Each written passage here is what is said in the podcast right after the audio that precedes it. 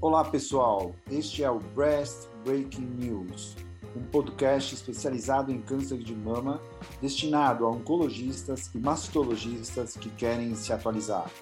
Toda semana eu, Silvio Bromberg, mastologista titular do Centro de Oncologia do Hospital Israelita Albert Einstein e da BP Mirante, e o Dr. Daniel Jimenez, oncologista clínico da rede Oncoclínicas, iremos discutir artigos que foram destaque nas principais publicações médico-científicas sobre câncer de mama.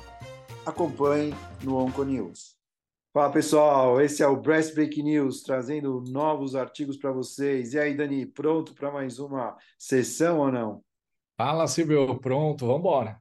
Dani, você sabe que está bem claro, né, que toda vez que a gente trata alguma doença mamária, principalmente nós, cirurgiões, né, é, quando acontece uma coisa chamada linfedema, isso é algo que perturba bastante, porque dependendo do tamanho da extensão, pode se tornar um problema crônico e que atrapalha, com certeza, a vida da paciente e acaba incomodando a gente também, porque é uma coisa ruim que a gente não deseja para ninguém, muito menos para uma paciente que a gente trata e gosta de cuidar.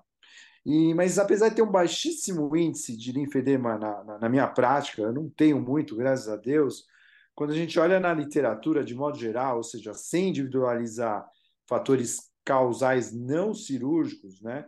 Segundo os dados do National Cancer Institute americano, a gente observa números bastante incomodadores, muito aterrorizadores. Então, essa é a verdade, essa é a palavra. Por exemplo, eles referem para cirurgias onde se remove de 1 a 3 linfonodos, cerca de 5 a 17% das pacientes desenvolvem linfedema, e quando se remove 10 ou mais linfonodos, a chance pula para de 20 a 53%.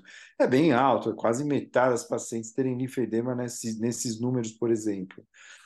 E quando a gente fala de linfedema relacionado ao, ao, tratamento do câncer de mama, claro, a primeira coisa que vem na cabeça é a abordagem axilar e a radioterapia.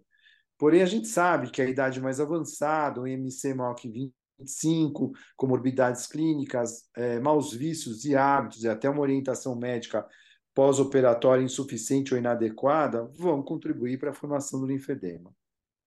Outro ponto que também preocupa o cirurgião, Dani, é a possibilidade de complicações cirúrgicas. E como o aparecimento de infecção no, no sítio operatório, que não é algo tão incomum, por exemplo, na oncoplastia. Enfim, Dani, é, correlacionando essa introdução que eu fiz né, com uma possibilidade de infecção, será mesmo que algum processo infeccioso no sítio operatório como fator único poderia ser um fator de risco para linfedema? E que é uma coisa que normalmente a gente não, não pensa sempre, né? Mas para responder essa questão hoje, eu trouxe um artigo publicado na última Clinical Breast Cancer, um artigo dinamarquês, que como a gente sabe, a gente já falou aqui várias vezes, o sistema dinamarquês é campeão. Talvez ele é o maior, melhor de todos em termos de registro e controle das pacientes uma vez que qualquer tratamento é codificado, qualquer medicação é codificada e tudo, todo movimento que a paciente faz no sistema é, de saúde, o sistema operacional, que é único em todo o país, acaba detectando e registrando. Assim, o Danish Breast Cancer Cooperative National Breast Cancer Registry a, a, armazena registros de mais de 95% dos casos de câncer do país. É muito mais que o National Cancer Database americano, ou o próprio CIR em termos de complexidade de tudo bem anotado. Enfim, através desse banco de dados, eles encontraram 37.937 pacientes, quer dizer, quase 38 mil pacientes tratados por câncer de mama unilateral não metastático e que não tinha histórico de linfedema prévio. E é importante colocar aqui no registro dinamarquês a prescrição de antibiótico assim como a data do início do tratamento e também a quantidade de sessões de fisioterapia foram sempre registradas, o que favoreceu a realização desse estudo.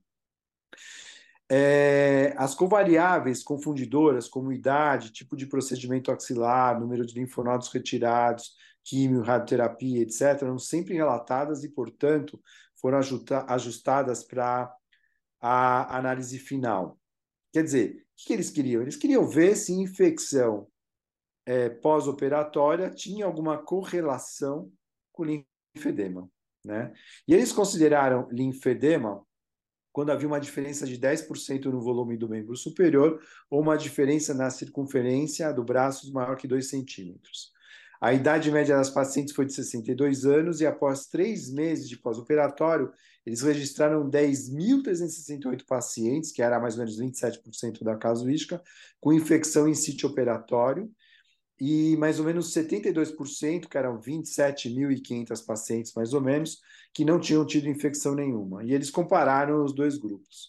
E eles notaram que as pacientes com infecção pós-op foram as que tinham mais comorbidades e também tinham o maior número de linfonodos removidos, ou, ou que tendo como casos provavelmente mais avançados em toda a casuística, eles viram que 5.286 pacientes, ou cerca de 14% da casuística, tiveram linfedema durante os três primeiros anos após o tratamento do câncer de mama.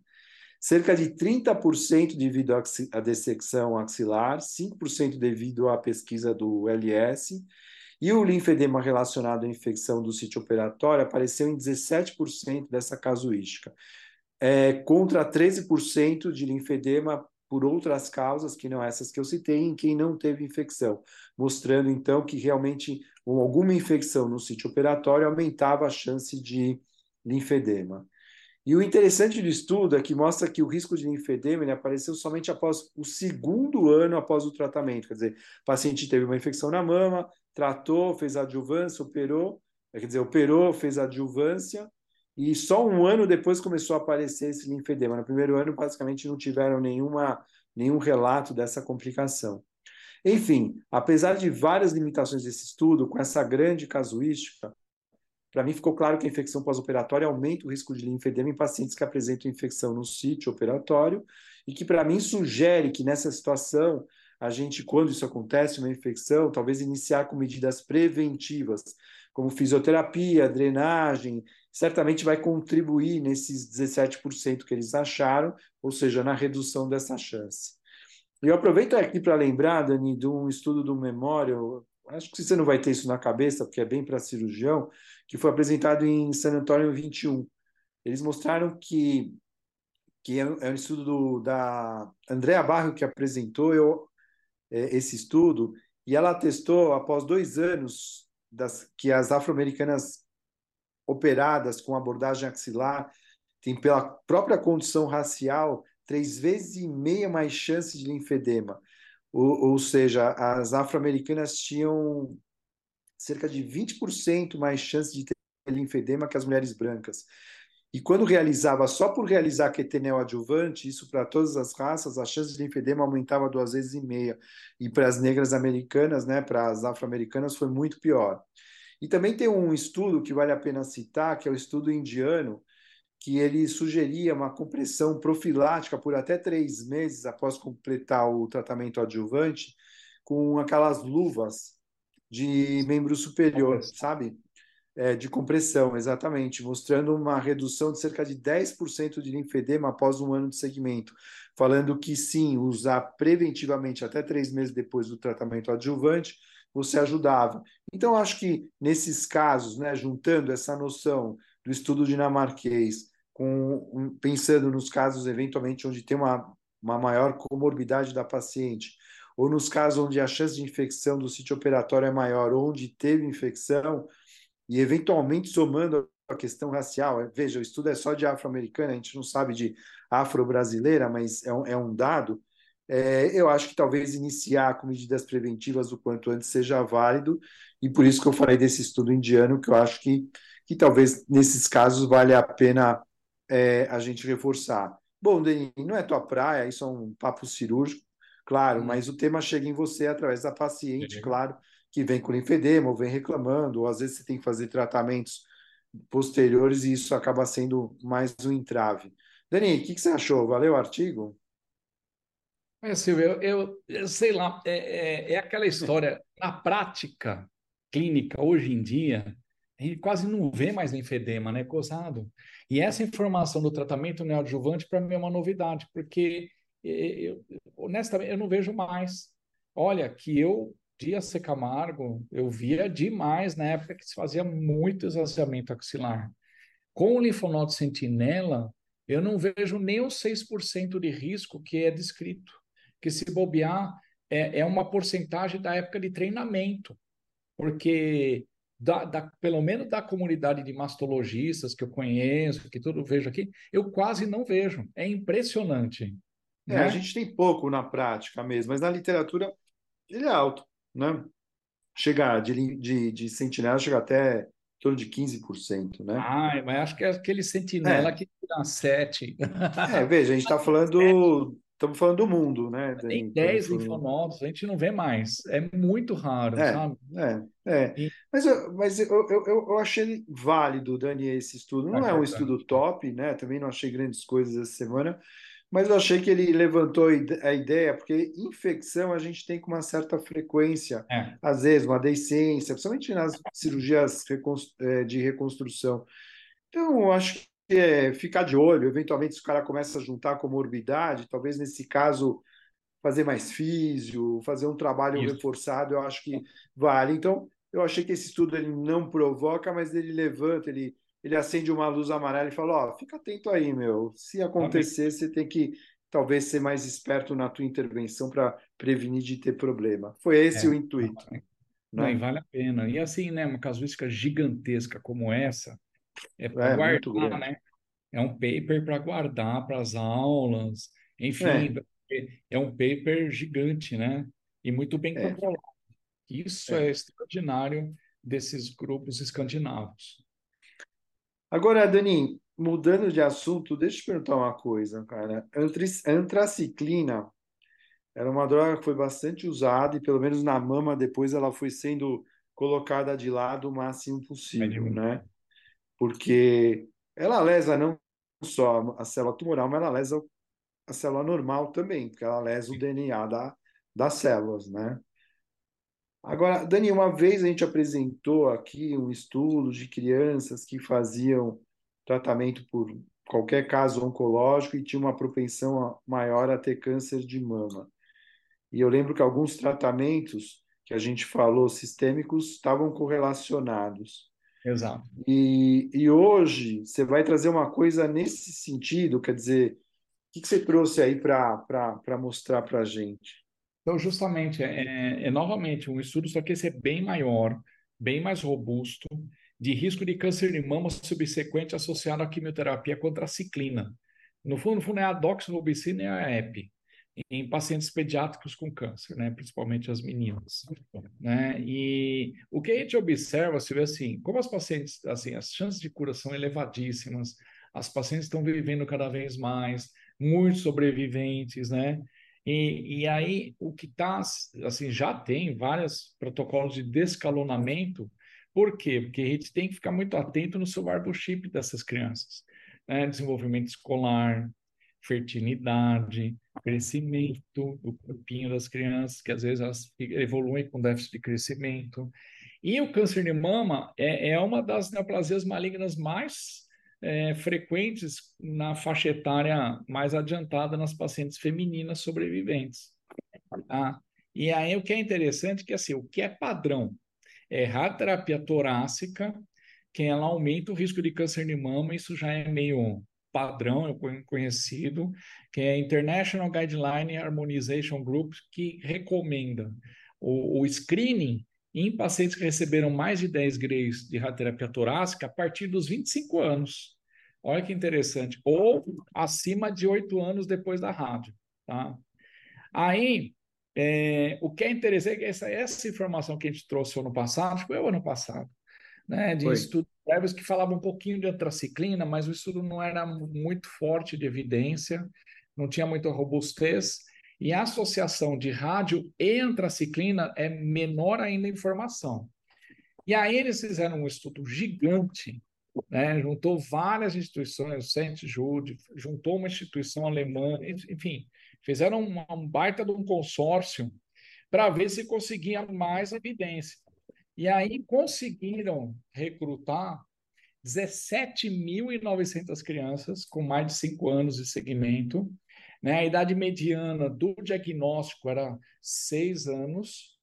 E o diagnóstico principal era leucemia, 25%, 16% sistema nervoso e Hodgkin, 11%. E destas, 5.700 receberam antraciclina sem rádio, 1.900 rádio sem antraciclina, 1.600 antraciclina e rádio, geralmente os tumores, os linfomas, né, que faz um, a radioterapia torácica, né, na região do mediastino, mais é, antraciclina, que é o ABVD. E 7.097 pacientes não receberam nem antraciclina, nem, nem rádio. Mas, assim, o que eles analisaram era essa amostra que eu comentei de antraciclina sem rádio, ou rádio sem antraciclina, ou associação. E aí o que eles observaram, assim, a maioria das pacientes que receberam antraciclina mais 200, com mais de 200 miligramas por metro quadrado de superfície corpórea, era tumores ósseos, osteosarcoma, sarcoma de Ewing, assim, e as, mas as taxas de sobrevidas mais altas foram com Hodgkin, tá? Essa é só um dado observado. Mas o, a, a, nossa pergunta é a seguinte: aumenta ou não aumenta o risco, né? Então, o que foi observado é que o risco de câncer de mama aumenta bastante no grupo de sobreviventes que receberam pelo menos 200 miligramas por metro quadrado de rádio associados. Mas para você ter uma ideia, na análise multivariada da adriamicina, agora vamos ser mais específicos com droga, da adriamicina, a hazard foi de 1,76 com menos de 100 miligramas por metro quadrado, ou seja, uma dose acumulada muito baixa, não deu significado estatístico. Mas isso foi aumentando conforme a dose acumulada foi aumentando. Então, ou seja, a, por exemplo, de 200 a 299 miligramas por metro quadrado, a Hazard já foi para 2,5, com um, um, intervalo de confiança de 1,8 a 3,8.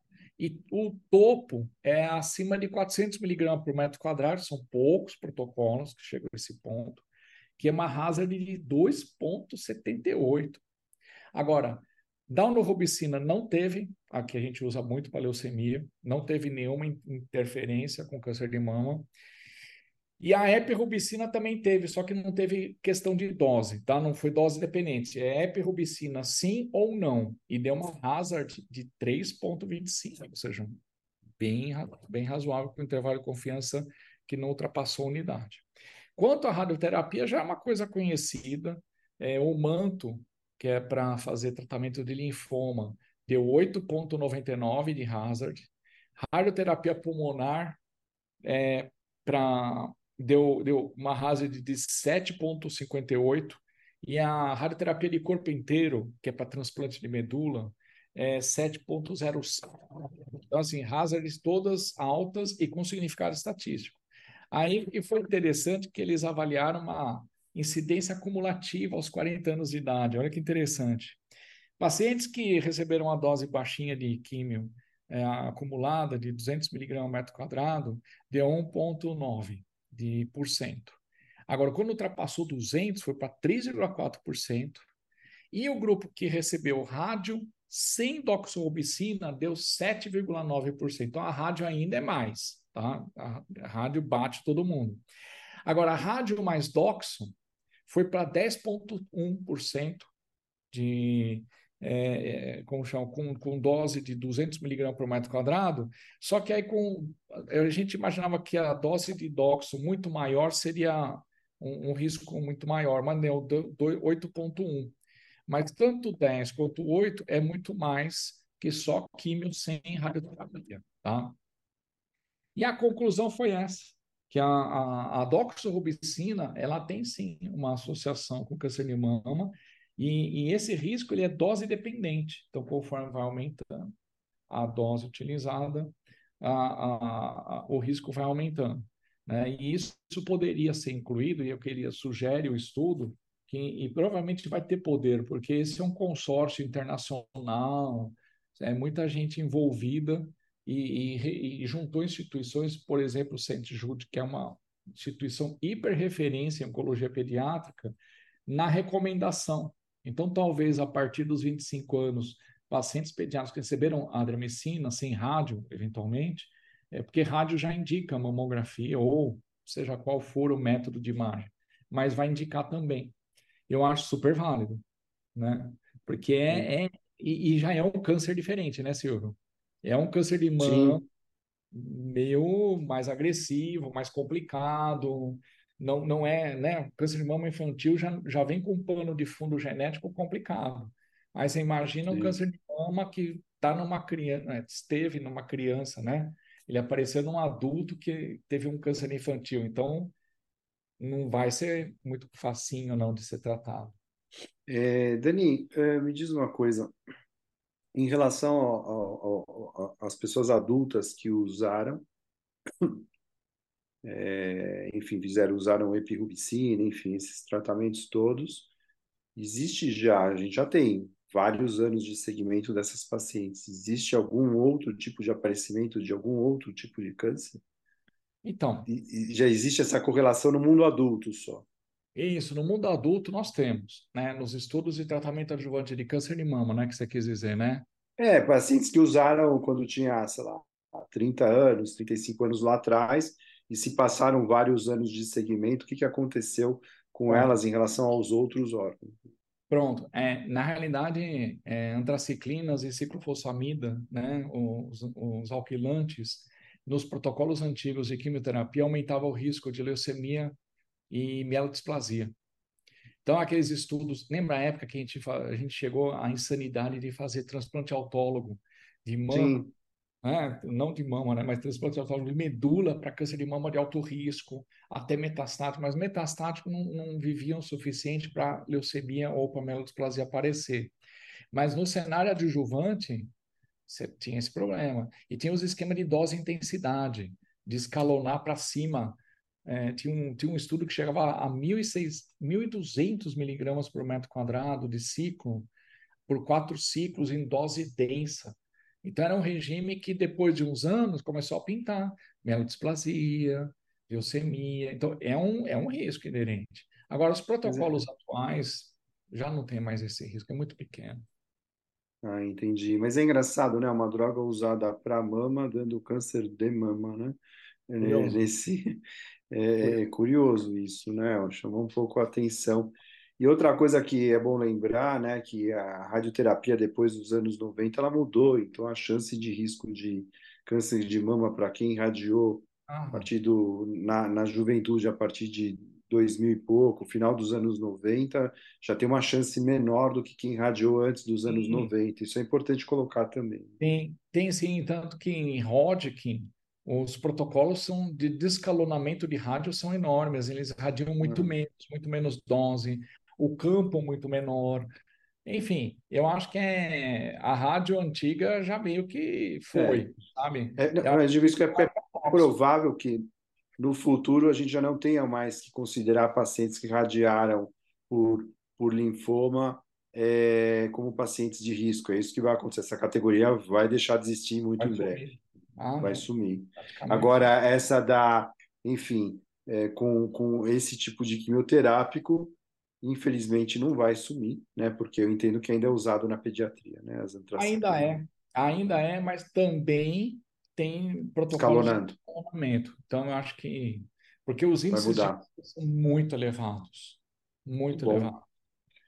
Legal, Dani. Acho que é um alerta importante, né, para a gente ficar ligado, né? Às vezes a gente ainda na amnese não pergunta, não, não dá valor para coisas que eventualmente algum paciente conte do passado, né? A gente, ah, um câncer ósseo, tudo bem, tudo jóia.